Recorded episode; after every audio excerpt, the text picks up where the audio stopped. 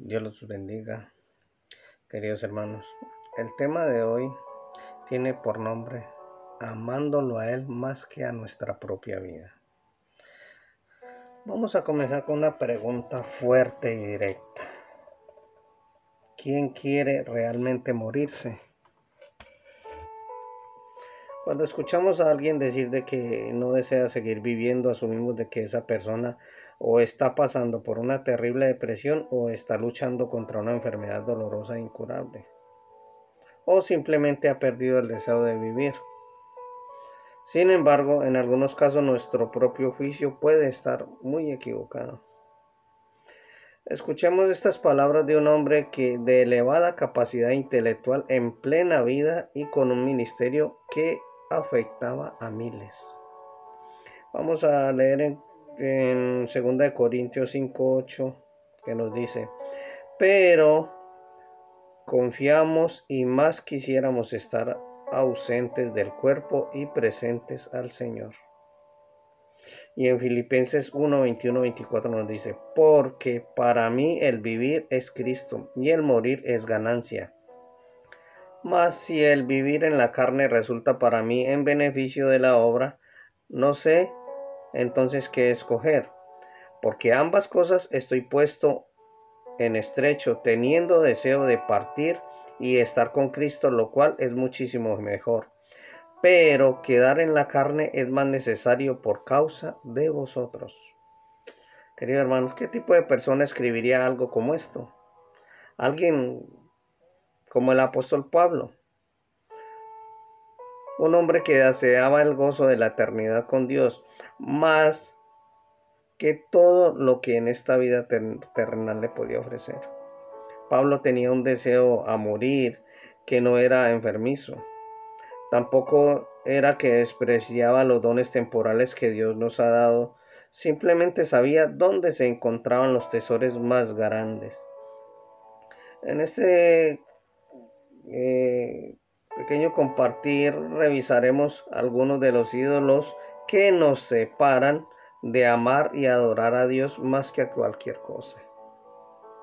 Ninguno de ellos son esencia, en, en esencia no son malos, pero ponerlo por encima de Dios es idolatría y fuente de miedos, dudas y una vida incompleta. Vamos a mirar primero reconocimiento humano. Las escrituras fomentan que, podamos lograr una sana reputación como dice en Proverbios 22, 1, 4. De más estima es el buen hombre que las muchas riquezas, y la buena fama más que la plata y el oro. El rico y el pobre, el pobre se encuentran, y ambos los hizo Jehová.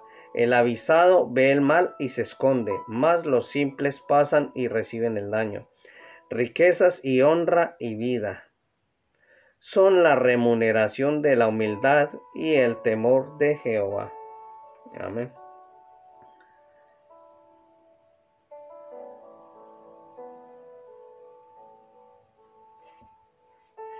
Segundo, controlar las cosas, sentirse cómodos, confortados. Querido hermano, Dios espera que ejercitemos una mayordomía idónea en nuestras responsabilidades y que sembremos para poder cosechar. En Proverbios, en, Proverbios 6, del 6 al 8 nos dice, no des sueño a tus ojos, ni a tus párpados eh, adormecimiento. Escápate como la gacela de la mano del cazador y como la ave de la mano del arma del, del que arma lazos. Ve a la hormiga, oh perezoso, y mira de sus caminos y sé sabio, la cual, no teniendo capitán ni gobernador ni señor, prepara en el verano su comida y recoge en el tiempo de la siega su mantenimiento. Perezoso, ¿hasta cuándo has de dormir? ¿Cuándo te levantarás de tu sueño? Un poco de sueño, un poco de dormitar y cruzar por un poco las manos para el reposo. Así vendrá tu necesidad como caminante y tu pobreza como hombre amado. Eh, mm, punto 3. Placer y posesiones. Querido hermano, hemos sabido, hemos sido creados para disfrutar en plenitud los deleites temporales que Dios nos provee. Miremos en primera de Timoteo 6:17. A los ricos de este siglo manda que no sean altivos ni pongan la esperanza en las riquezas, las cuales son inciertas, sino en el Dios vivo que nos da todas las cosas en abundancia para que las disfrutemos.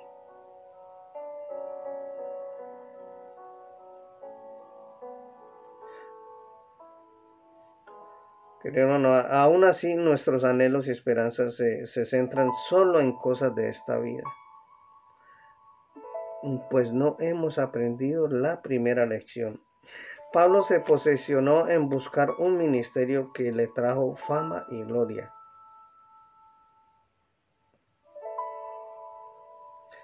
¿Por qué lo hizo?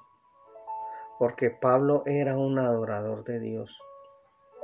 Él vivía para un propósito que era superior a él mismo y a su vida, prepararse para el momento en que miraría con sus ojos a su Hacedor y recibiría el premio por lo que hizo en la tierra.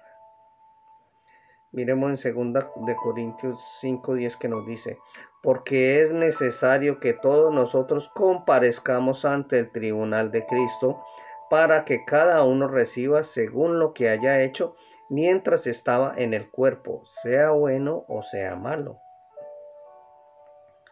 Miren hermanos, la visión de Pablo al respecto a la muerte era una visión aceptada y con sabiduría. Él sabía que en nuestro tiempo en la tierra era solo una preparación, que la muerte es el inicio de la preparación eh, para una verdadera vida. Es por esto que Pablo instó a los colosenses a hacer lo que hacía.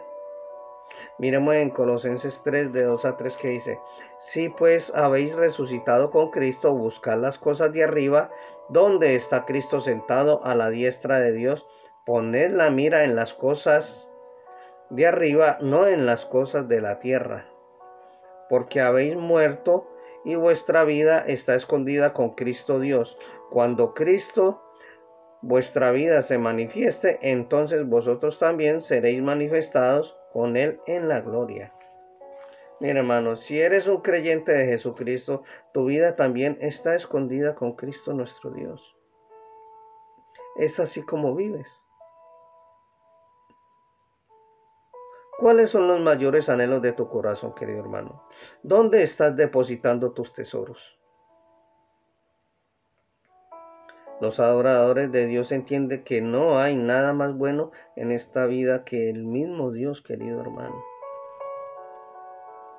La vida de un adorador anhela el momento en el que se postrará delante del trono de Dios para declararle gloria al Cordero, querido hermano. Ese día nuestras palabras, nuestra adoración, nuestra pasión por Dios no estarán limitadas. Que Dios por su, por su gracia nos haga esa clase de adoradores aquí en esta vida, querido hermano. Tenemos que buscarlo. Tenemos que pedirle esa gracia, querido hermano. Miremos en Mateo 6, 25, 33. Por tanto os digo, no os afanéis por vuestra vida que habéis de comer o que habéis de beber, ni por vuestro cuerpo que habéis de vestir. ¿No es la vida más que el alimento y el cuerpo más que el vestido? Mirad las aves del cielo que no siembran, ni ciegan, ni recogen en graneros, y vuestro Padre celestial las alimenta. ¿No valéis vosotros mucho más que ellas?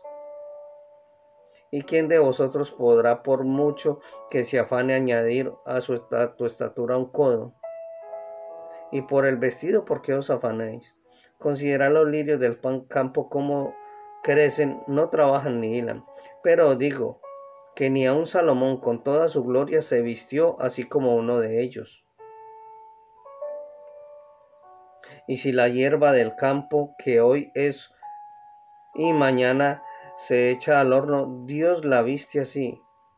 ¿No hará mucho más por vosotros hombres de poca fe? No os afanéis pues diciendo, ¿qué comeremos o qué beberemos o qué vestiremos? Porque los gentiles buscan todas estas cosas, pero vuestro Padre Celestial sabe que tenéis necesidad de todas estas cosas. Mas buscad primeramente en el reino de Dios y su justicia, y todas estas cosas os serán añadidas.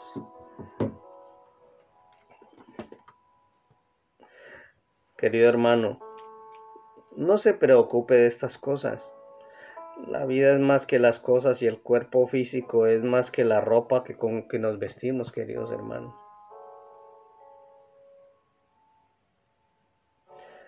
Las aves del aire son una de las partes más pequeñas de la gran creación de Dios. Si el Señor ha provisto para ellas, seguramente Él ha provisto todo lo que sus hijos requieren, queridos hermanos.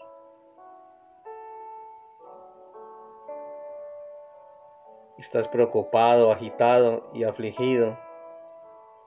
Lo que va a pasar no puede ser impedido por la preocupación, queridos hermanos. Y si no pasa, no hay nada de qué preocuparse. Para sus hijos el Señor siempre aprovisiona lo esencial.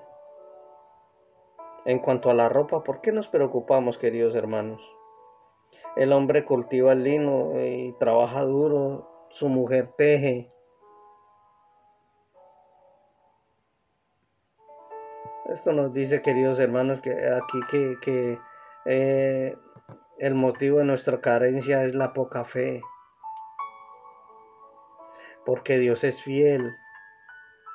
Se puede confiar en Él completamente para llevar a cabo sus compromisos que Él ha hecho con nosotros en Cristo Jesús.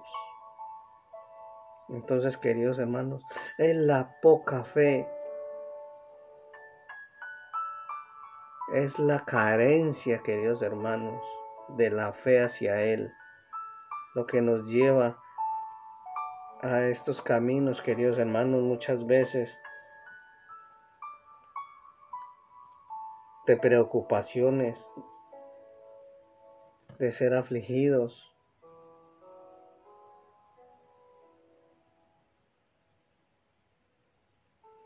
Queridos hermanos, los, gentiles, gentiles no temían porque en la parte del pacto con Dios que hizo Dios con Israel, queridos hermanos, ellos no tenían arte ni parte en la economía. Porque Dios dejó que ellos básicamente pudieran defenderse pero ellos no tenían ni arte ni parte en la economía de Dios. Entonces nosotros, ¿por qué nos preocupamos? Nosotros no tenemos ni arte ni parte en la economía de Dios.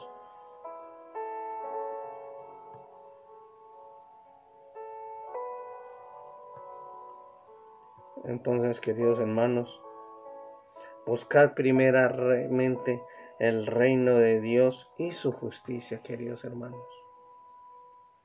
No hagamos tesoros en la tierra Hagamos tesoros en el reino de Dios, queridos hermanos. Amén. Que Dios los bendiga.